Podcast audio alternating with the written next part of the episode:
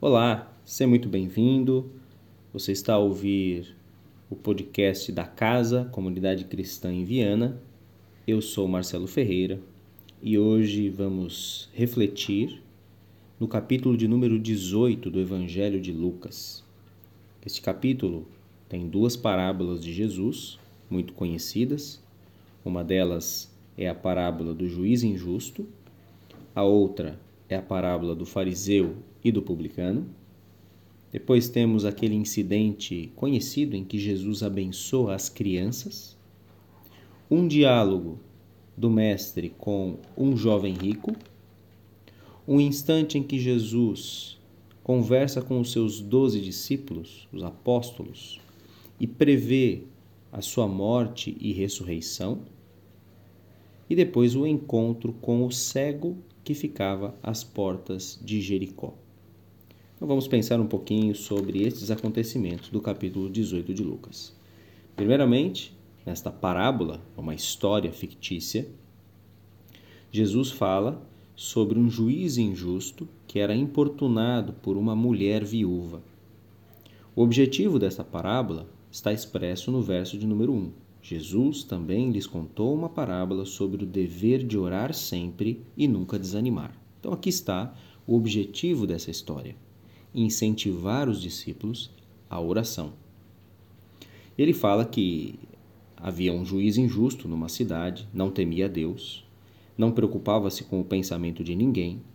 No entanto, por causa da insistência e da importunação de uma viúva que tanto pedia aos seus pés que ele lhe fizesse justiça, este homem volta-se para ela e julga a sua causa.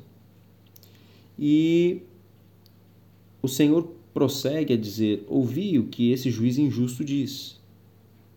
E Deus não fará justiça aos seus escolhidos que dia e noite clamam a Ele, mesmo que pareça demorado em responder-lhes?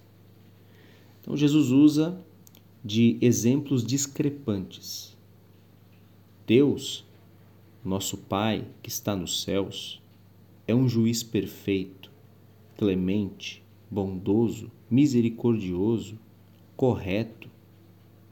E Jesus ainda completa a dizer que depressa o Pai lá do céu fará justiça aos seus escolhidos. O grande problema está na pergunta que Jesus deixa ao final da parábola de modo a colocar a responsabilidade sobre o colo dos seus ouvintes. Ele diz: Contudo, quando vier o filho do homem, achará fé na terra? O grande problema está na fé ou na ausência da fé. Nós não recebemos muitas das coisas que tanto gostávamos de ter ou de receber da parte de Deus porque não oramos, porque não insistimos, porque não perseveramos, porque não, entre aspas, importunamos ao Senhor nosso Deus, o juiz clemente, santo e perfeito que está nos céus.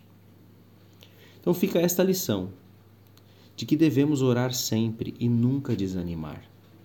É tão fácil nós desistirmos das coisas que almejamos com Deus ou daquelas que estão a ferir a nossa alma e que clamamos por consolo, socorro e alívio. Tão facilmente pedimos um pouco, oramos um bocado e depois desistimos, deixamos de crer. Chegamos a pensar que, se calhar, Deus nem está a ouvir as nossas orações. Se calhar, Deus nem é tão bom assim ao ponto de ouvir e responder aquilo que eu tenho lhe pedido. E é facto que nós não sabemos as melhores soluções para a nossa vida. Quem vai orar deve ir com uma mente aberta e um coração aberto para a atuação divina, a fim de que receba da parte de Deus a solução, a resposta e não apenas aquilo que já está pensado em sua própria cabeça. Devemos estar abertos. E Deus é fiel, é um justo juiz que saberá socorrer aos seus filhos. Mas o grande problema é que não fazemos como esta mulher, que foi insistente, que acreditou até o fim, que foi perseverante, mas desistimos no meio do processo. Então, O grande obstáculo à oração é a incredulidade, e não é a falta de tempo ou qualquer outra coisa. A oração é produto da fé. Quem crê, vai orar. Quem não ora é porque não crê. E Jesus chama-nos à fé. Deixa nas nossas mãos esta responsabilidade de crer e de então insistir em orar. A próxima história, também fictícia, também uma parábola com uma lição de moral ao fim, é entre dois homens que vão ao templo para orar. Porque não basta apenas ser insistente na oração e crer num Deus que ouve, mas é preciso ter um coração certo quando vamos a Deus em oração. E aqui Jesus estabelece um contraste bastante é, diferenciado, surpreendente, com um desfecho de história que é uma inversão da sorte. Dois homens sobem ao templo, um é fariseu e o outro é publicano. Os fariseus eram religiosos, eram homens disciplinados, que oravam muito, jejuavam, valorizavam a lei de Moisés, os mandamentos, eram guardiões da moral, cuidadosos, conservadores. Eram bem vistos pelo povo como pessoas que tinham a tradição acima de todas as coisas. Já o publicano, os publicanos, eram homens mal vistos.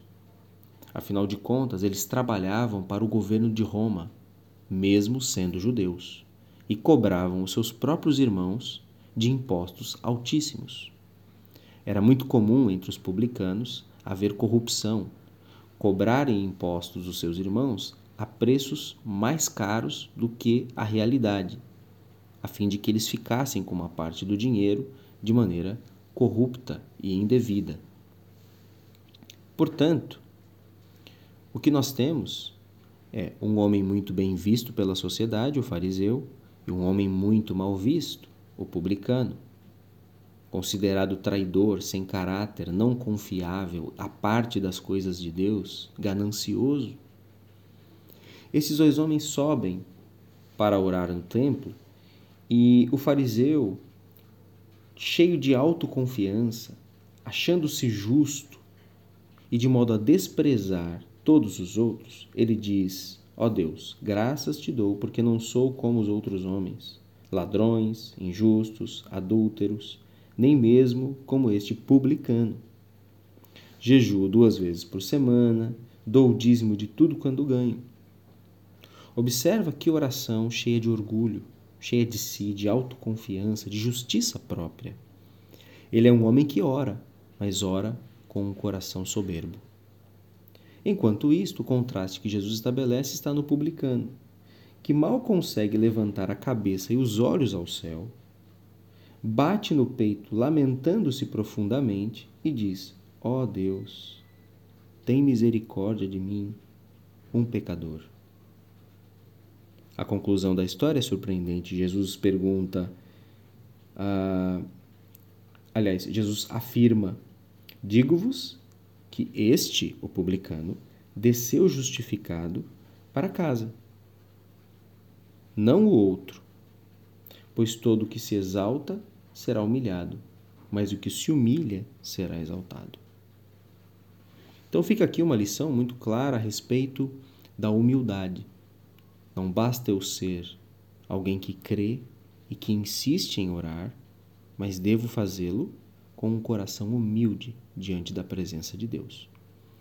Quem vai orar não pode fiar-se em sua justiça própria, em sua moralidade, em sua religião, em sua tradição, em seus preceitos próprios e acreditar que é melhor e maior que todos os outros demais seres humanos. É preciso reconhecer a própria miséria, o próprio pecado, a necessidade, a carência da graça, a carência de um Salvador. Isso é muito perspicaz, a forma como Jesus expõe esta história e demonstra o coração de uma sociedade absolutamente equivocada no tocante à justiça própria e ao alto conceito de justiça. Portanto, todo que se exaltar será humilhado mas o que se humilhar será exaltado. Cuidado com a arrogância.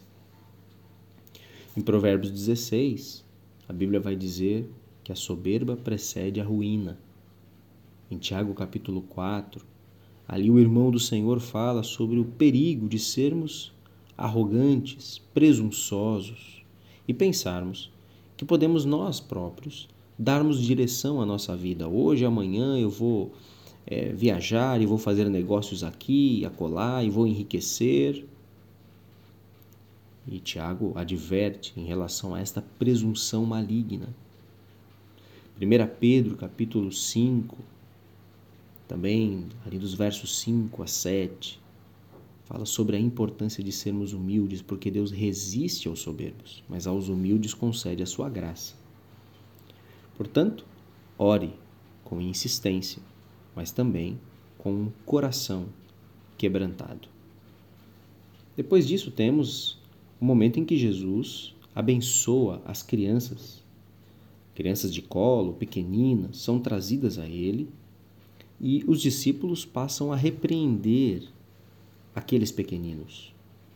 Jesus, porém, chama as crianças para si e diz-lhes: Deixai que as crianças venham a mim, e não as impeçais, porque o reino de Deus é dos que são como estas. Naquele tempo antigo, crianças, bebês, mulheres nem eram contados dentro da sociedade, não tinham direitos, não havia uma atenção para a população que enquadrava-se entre as mulheres ou as crianças até os 12 anos. E Jesus inverte mais uma vez a lógica cultural do seu tempo e mostra o valor das crianças. E completa por dizer que quem não receber o reino de Deus como uma criança não entrará nele.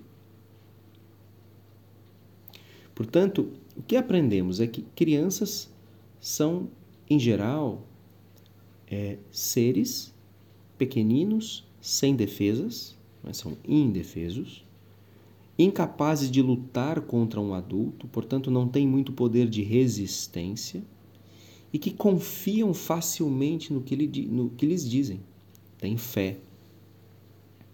À medida em que crescemos, nós adquirimos as nossas próprias defesas, o que é importante também, obviamente. Nós começamos a ter a capacidade de lutar e ganhamos algo muito interessante, que é a autocrítica e a capacidade de duvidar do que os demais falam para nós. Claro que há vantagens nisto, mas para a comparação que Jesus quer fazer, a verdade é que para recebermos o reino de Deus, devemos recebê-lo sem defesas, sem lutar contra Jesus e a sua mensagem, e de modo a confiarmos no que o Evangelho diz. Quando vemos a conversão do apóstolo Paulo, que chamava-se Saulo, lá em Atos capítulo 9, verso 5, Jesus disse para ele: Saulo, Saulo, por que me persegues? Dura coisa recalcitrar contra os aguilhões. Paulo estava a ferir-se em teimosia enquanto lutava contra Jesus e contra o Evangelho. Muitos adultos também passam pela mesma experiência. Endurecem o coração, criam defesas contra a mensagem do Evangelho, lutam contra esta mensagem e ferem-se a si próprios.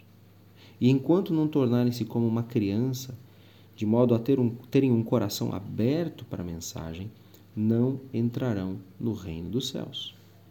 Quanto mais adultos, mais inteligentes, críticos, cheios de razão e opiniões, nós ficamos também na mesma proporção contra a mensagem do Evangelho tem de haver aí uma humildade, deixarmos a teimosia e recebermos o Evangelho, assim como uma criança.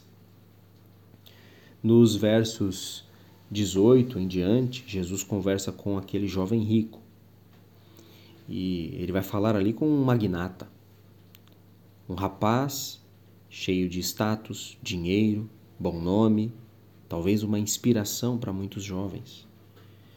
E era alguém também cheio de falsa humildade. É possível perceber nesse diálogo. Já no começo, ele chama Jesus de bom mestre e a resposta de Jesus o desmonta. Jesus diz: Por que me chamas bom? Ninguém é bom, a não ser um, que é Deus. Praticamente, Jesus estava colocá-lo no seu próprio lugar. Senta aí na tua cadeira e sabe, e sabe de uma coisa: somente Deus é bom, nem tu és bom. Não me chames de bom. Então, esta troca de gentileza com Jesus revelava o principal problema deste jovem. Ele achava-se bom, justo, digno, merecedor da vida eterna.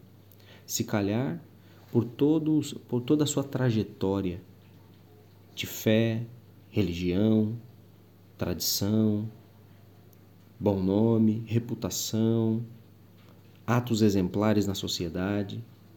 E a pergunta dele é: o que eu devo fazer para herdar a vida eterna. Também é algo interessante porque ele acha que ele tem de fazer alguma coisa, produzir alguma coisa a mais para ganhar a vida eterna. Uma questão de merecimento. Eu tenho que fazer para ganhar. E a lógica do Evangelho e a lógica de Jesus é diferente. Jesus fala sobre arrepender-se dos seus pecados e crer no Evangelho. Não é sobre fazer alguma coisa para conquistar. Então era uma falsa humildade. Esse homem está cheio de si, já conquistou muitas coisas, muito dinheiro e acha que pode conquistar a vida eterna por si próprio. Jesus então faz aqui como que um jogo de xadrez. Faz um primeiro movimento no tabuleiro e diz os dez mandamentos. Olha, você sabe os mandamentos. Não adulterarás, não matarás, não furtarás, não darás falso testemunho, honra teu pai e tua mãe, e o homem logo lhe responde: Tenho obedecido a todas essas coisas desde a minha juventude.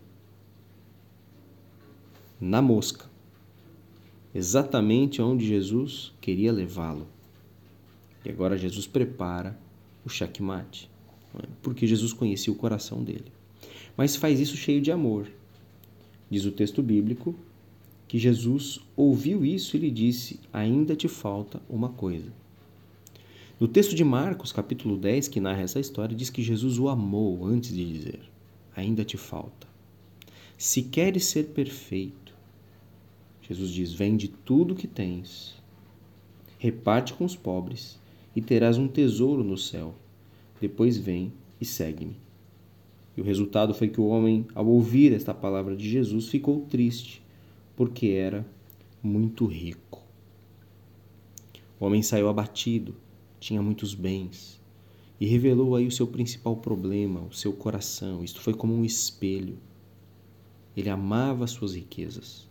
Passou a vida a construir as suas poupanças, a investir nos tesouros desta terra. Se calhar já tinha tanto que era capaz de parar de trabalhar, podia descansar e viver com os rendimentos. Imagina agora, depois de todo o sacrifício, todo o esforço de poupar, juntar, não gastar, abrir mão de sonhos e ter uma imensa fortuna para viver sossegado com os seus rendimentos, esse homem pergunta: Que preciso fazer para ganhar a vida eterna? E Jesus diz: Vende todas as coisas que tens, abre mão de todos os teus bens, terás um tesouro no, no céu e vem e segue, vem e segue-me. Naturalmente, isto foi como um soco na boca do seu estômago. Este homem foi embora triste e não sabemos que decisão ele tomou em relação a isso. Mas o texto segue com um comentário de Jesus acerca desse diálogo. Jesus disse aos discípulos o seguinte: Como é difícil para os que têm riquezas entrar no reino de Deus. Pois é mais fácil um camelo passar pelo fundo de uma agulha do que um rico entrar no reino de Deus. E então os que ouviram isso perguntaram: Quem então pode ser salvo? É importante dizer aqui que, na consciência do mundo antigo, na perspectiva judaica do Antigo Testamento, um homem cheio de posses era um homem abençoado por Deus. Um homem cheio de riquezas havia recebido uma graça especial do céu. Era uma pessoa em quem Deus não via culpa, mal, e por isso lhe dava bens. Isso gerava esta lógica de que porque tenho tantos bens, sou querido por Deus, sou amado. E só tenho tantos bens porque sou fiel, cumpro os mandamentos. Então o que mais me falta para ter a vida eterna? E Jesus mais uma vez inverte a lógica cultural do seu tempo e demonstra que o que é importante é termos o reino de Deus em primeiro lugar.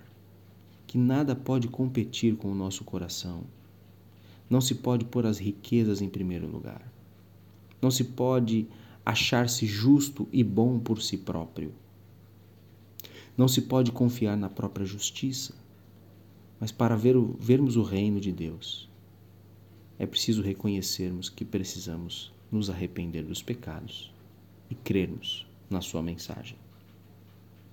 Portanto, a lição aqui é que nada pode ser mais valioso que o reino de Deus em nossa vida. Caso contrário, estamos a inverter os valores do céu e a investir mal. No verso 28 em diante, 27, aliás, Jesus diz que as coisas impossíveis aos homens são possíveis para Deus. Ou seja, é muito difícil um rico entrar no reino dos céus porque o caminho do amor às riquezas é dar as costas para Deus, é confiar no dinheiro e nos tesouros como fontes de salvação. E isso é dar as costas para a salvação de Deus. No entanto, aquilo que é impossível para os homens é possível para Deus, ou seja, Deus pode salvar ricos. Deus pode salvar qualquer tipo de pessoa, seja qual for a sua idolatria, o seu pecado e o buraco onde enfiou-se. Deus pode salvar qualquer um. E Pedro faz o comentário: Ora, nós deixamos tudo e te seguimos. Jesus logo respondeu: Em verdade vos digo que ninguém há que tenha deixado casa, ou mulher, ou irmãos, ou pais, ou filhos, por amor do reino de Deus, que no presente não receba muito mais e na era vindoura a vida eterna. Aqui o Mestre assegura os seus seguidores de que se nós colocarmos o reino de Deus em primeiro lugar, Ele cuidará de tudo para nós, não nos faltará nada. Vamos receber no presente muito mais do que aquilo que deixamos e na era vindoura a vida eterna. Posteriormente, Jesus comenta com seus discípulos o que vai acontecer em Jerusalém. Ele vai subir para, para esta cidade tão importante e lá será ridicularizado, insultado, irá, irão cuspir nele, espancá-lo e depois ele será morto, mas ressuscitará ao terceiro dia. Todavia, os discípulos não entenderam nada disso. Essas palavras lhes eram obscuras e não compreendiam o que Jesus lhes dizia. Embora Jesus estivesse em carne e osso diante deles, a fazer milagres, a contar-lhes histórias, a dar-lhes ensinamentos, e agora a profetizar a sua morte e ressurreição, que era o ápice da obra que ele veio fazer, Jesus veio a esse mundo para morrer na cruz por ti e por todos nós, para pagar na cruz o preço dos nossos pecados e efetuar gloriosa redenção. Ali, na cruz, ele levar a nossa culpa, a nossa morte, para então ressuscitar, vencendo a morte e trazer esperança de vida eterna para todos os que nele creem. Quando Jesus profetiza sobre isso, os discípulos não percebem, eles estão cegos. Jesus vai abrir os olhos dos discípulos depois da ressurreição. Lá no capítulo 24 de Mateus, lemos essa história. Jesus os encontra já ressurreto e abre-lhes os olhos para que eles compreendam as Escrituras que haviam se cumprido na morte e ressurreição de Jesus. Mas até aqui eles estão cegos. Isso fala muito sobre a nossa realidade. Muitas vezes nós estamos cegos diante de Jesus. Jesus está perto, está a agir, está a falar conosco, mas nós estamos com os ouvidos tampados e com os olhos vendados para a sua atuação. E o que ocorre na sequência é que um cego que vivia na porta da cidade de Jericó, este homem crê em Jesus. Ele fica a saber que Jesus estava a passar no meio do caminho. Ele era um mendigo. Enquanto escuta a multidão, este cego pergunta do que se tratava aquele barulho. E disseram-lhe que Jesus o Nazareno ia passando. E então o cego começou a gritar: Jesus, filho de Davi, tem compaixão de mim. As pessoas o repreendiam, mandava que ele se calasse.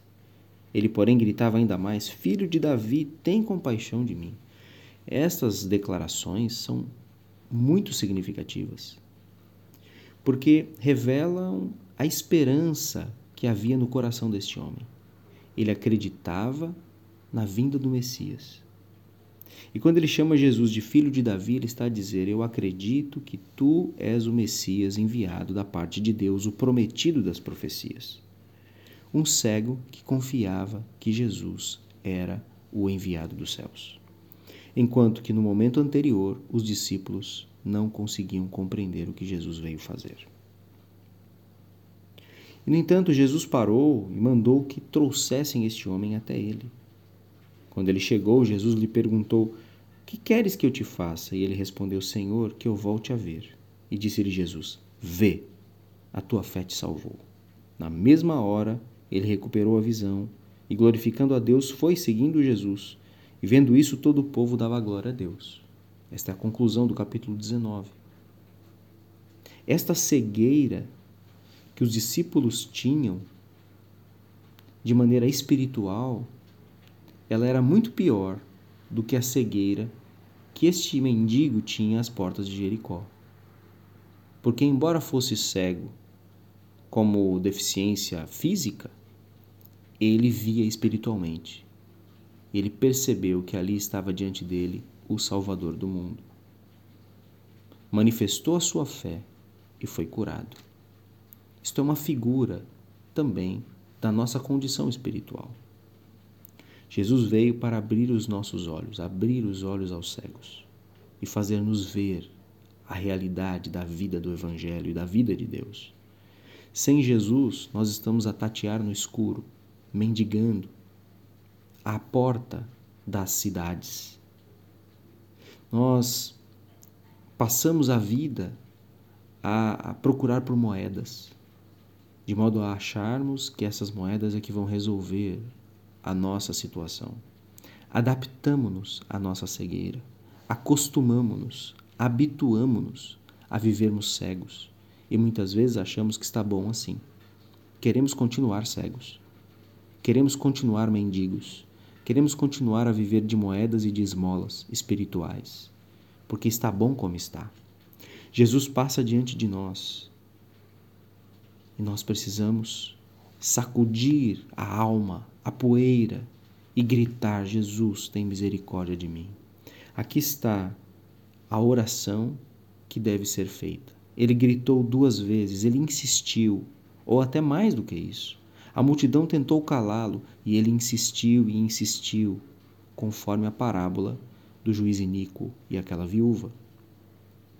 Ele clamou com humildade: Tem misericórdia de mim, com fé, Jesus, filho de Davi apresentou-se como uma criança no meio da multidão, não teve vergonha, não teve medo. Foi como um, filho corre para os braços do seu pai. E, embora cego, ele podia ver quem é que estava diante dele. Era o Messias, o Salvador. E por isso recebeu a visão, por causa da sua fé. Caminhou agora de modo a enxergar as árvores, a cor dos pássaros, das borboletas, o caminho diante de si, as pedras que poderiam estar à frente dos pés.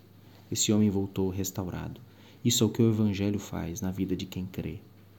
Na vida de quem ora, de quem humilha-se diante de Deus, clama por compaixão e recebe o reino dos céus como uma criança. Ele levanta-se da mendicância e caminha a dar glória a Deus e a ver todas as coisas. O Evangelho nos permite ver. Que Deus abençoe a tua vida. Que tu não desistas de orar, de persistir e de clamar. Ora com fé.